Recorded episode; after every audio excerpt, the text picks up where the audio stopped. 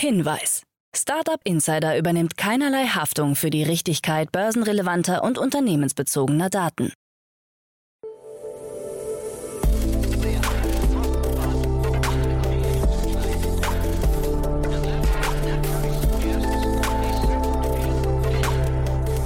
Startup Insider Daily. Morgen Update. Einen wunderschönen guten Morgen, hallo und herzlich willkommen zu Startup Insider Daily am Morgen. Wir haben Mittwoch, den 6. Juli 2022. Mein Name ist Levent Kellele und wie immer gibt es jetzt erst einmal eine Übersicht über unsere heutigen Tagesthemen. Family Office wird zum Impact VC. Climentum Capital startet 150 Millionen Euro Fonds.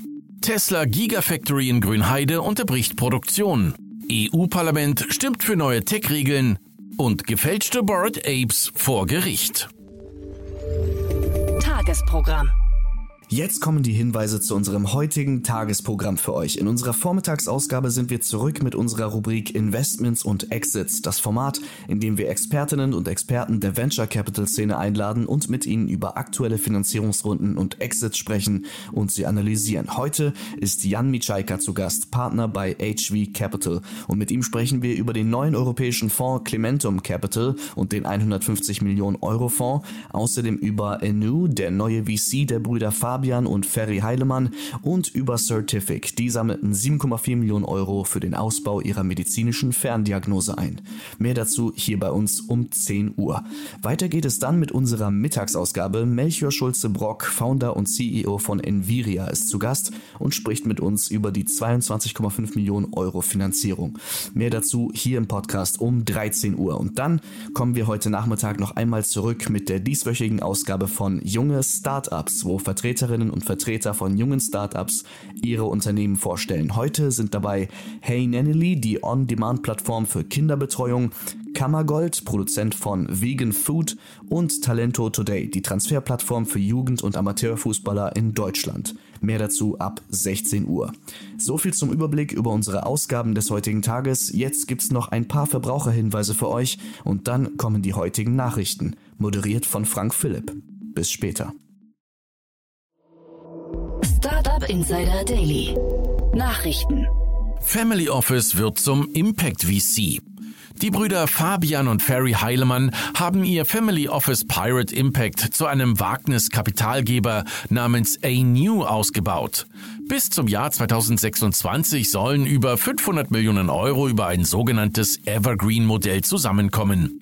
Die Summe soll unter anderem durch Exit-Erlöse aufgestockt werden. Bisher gibt es Zusagen über einen zweistelligen Millionenbetrag. Hinzu kommt noch das bestehende Kapital von Pirate Impact. Zu den Geldgebern des neuen Fonds gehören unter anderem das Hamburger Family Office AR Capital sowie Lawrence Leuschner von Tier Mobility, Michael Wachs von Forto sowie Niklas Sennström von Atomico. Im Fokus von A-New sollen die Bereiche Climate Tech und Social Impact stehen. Climentum Capital startet 150 Millionen Euro Fonds. Wie gestern in unserer Mittagssendung verkündet, steht mit Climentum Capital ein neuer Fonds in Höhe von 150 Millionen Euro bereit, der sich um die Finanzierung europäischer Startups kümmern möchte. Nachhaltige Investitionen und die Bekämpfung von CO2-Emissionen stehen dabei im Mittelpunkt.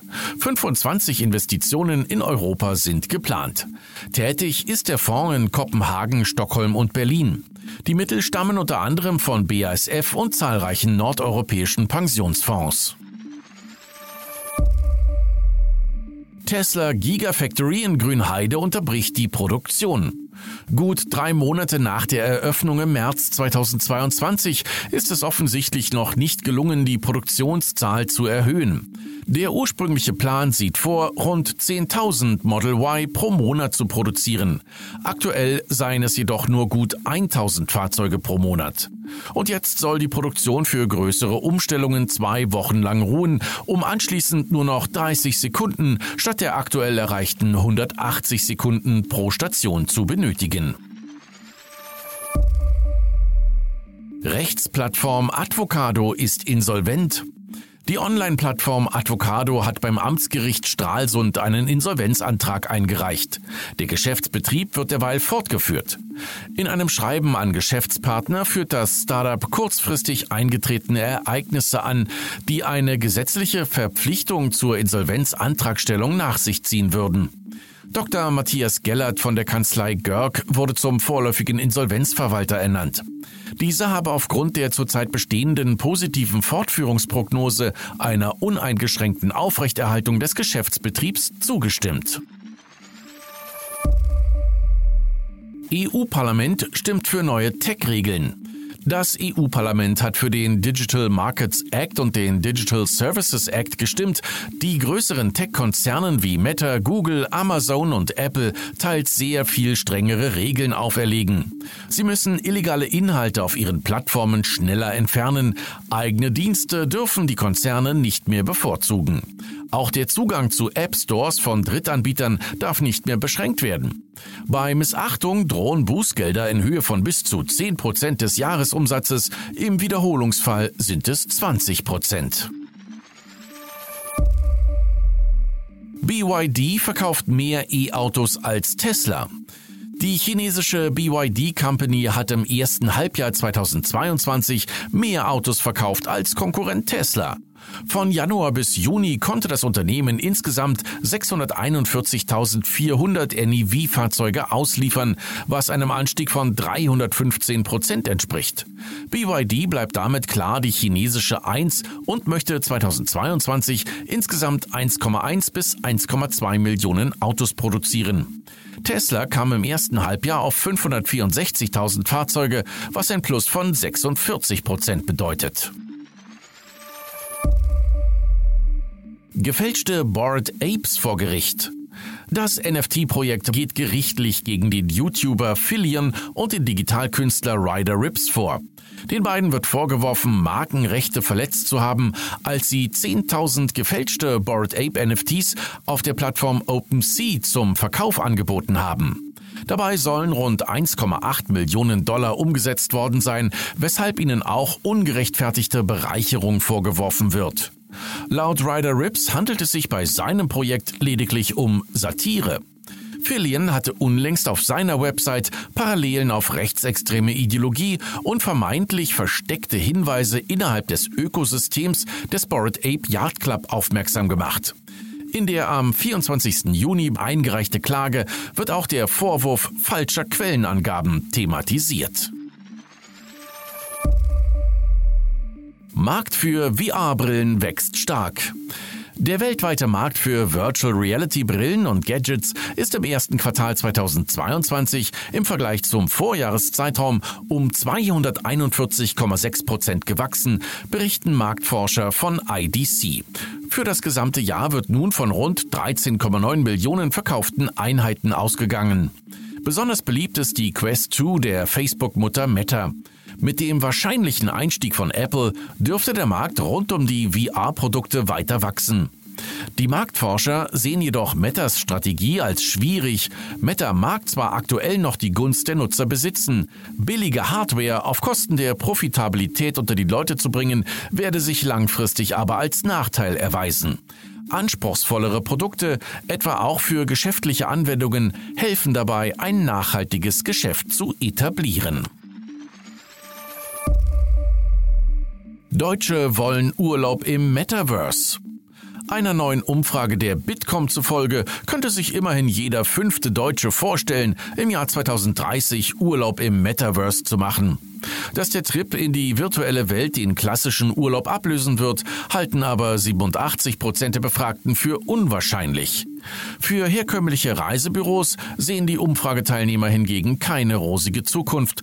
65 Prozent sind überzeugt davon, dass sie in den nächsten Jahren aussterben und von Online-Plattformen ersetzt werden.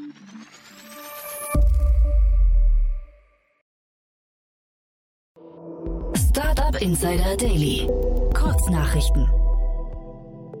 China kündigt die Entwicklung eines eigenen Desktop-Betriebssystems an. Die Open Kylin genannte Open Source Initiative soll helfen, Chinas Behörden und Staatsunternehmen unabhängiger von Microsoft zu machen. Das schwedische Unternehmen Northvolt hat Wandelanleihen in Höhe von 1,1 Milliarden Dollar erhalten. Das Unternehmen ist auf die Produktion von Lithium-Ionen-Batterien für Elektroautos spezialisiert. Volkswagen ist der größte Anteilseigner an Northvolt. JP Morgan hat das Kursziel für die Aktie von Delivery Hero erneut reduziert, belässt die Einstufung jedoch auf neutral. In einer Research Note zeigte sich der zuständige Analyst jedoch zuversichtlich, dass Essens Lieferdienste mit Liquiditätsrisiken umgehen könnten, verwies aber auch auf die rasant steigenden Kosten. Und noch einmal Delivery Hero. Der Berliner Lieferdienst hat die Übernahme des 2015 in Spanien gegründeten Schnelllieferdienstes Glovo erfolgreich abgeschlossen. Als Mehrheitsaktionär besitzt Delivery Hero nun 94 Prozent der Anteile an Glovo. Laut Niklas Östberg, CEO und Mitbegründer von Delivery Hero, würden beide Teams dieselbe Vision besitzen. Man freue sich, endlich mit der Zusammenarbeit beginnen zu können. Nachdem TikTok ein Interview mit dem Journalisten Thilo Jung und dem ukrainischen Botschafter in Berlin, Andrei Melnik, wegen eines angeblichen Verstoßes gegen seine Community-Richtlinien gelöscht hatte, rudert die Plattform nun zurück und entsperrt das betreffende Interview. Melnik hatte im Interview seine Verehrung für den ukrainischen Nationalisten und Antisemiten Stepan Bandera offenbart. Und das waren die Startup Insider Daily Nachrichten für Mittwoch, den 6. Juli 2022. Startup Insider Daily Nachrichten. Die tägliche Auswahl an Neuigkeiten aus der Technologie- und Startup-Szene. Vielen lieben Dank an Frank Philipp für die Vorstellung der heutigen Nachrichten. Nicht vergessen, wir sind schon um 10 Uhr wieder für euch da mit unserer Rubrik Investments und Exits. Zu Gast ist heute Jan Mitschaika, Partner bei HV Capital.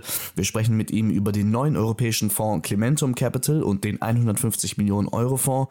Außerdem über Anu, der neue VC der beiden Brüder Fabian und Ferry Heilemann und über Certific. Die sammelten 7,4 Millionen Euro für den Ausbau ihrer medizinischen Ferndiagnose ein. Für heute Morgen war es das erstmal mit Startup Insider Daily. Ich wünsche euch noch einen guten Start in den Tag und sage macht's gut und auf Wiedersehen.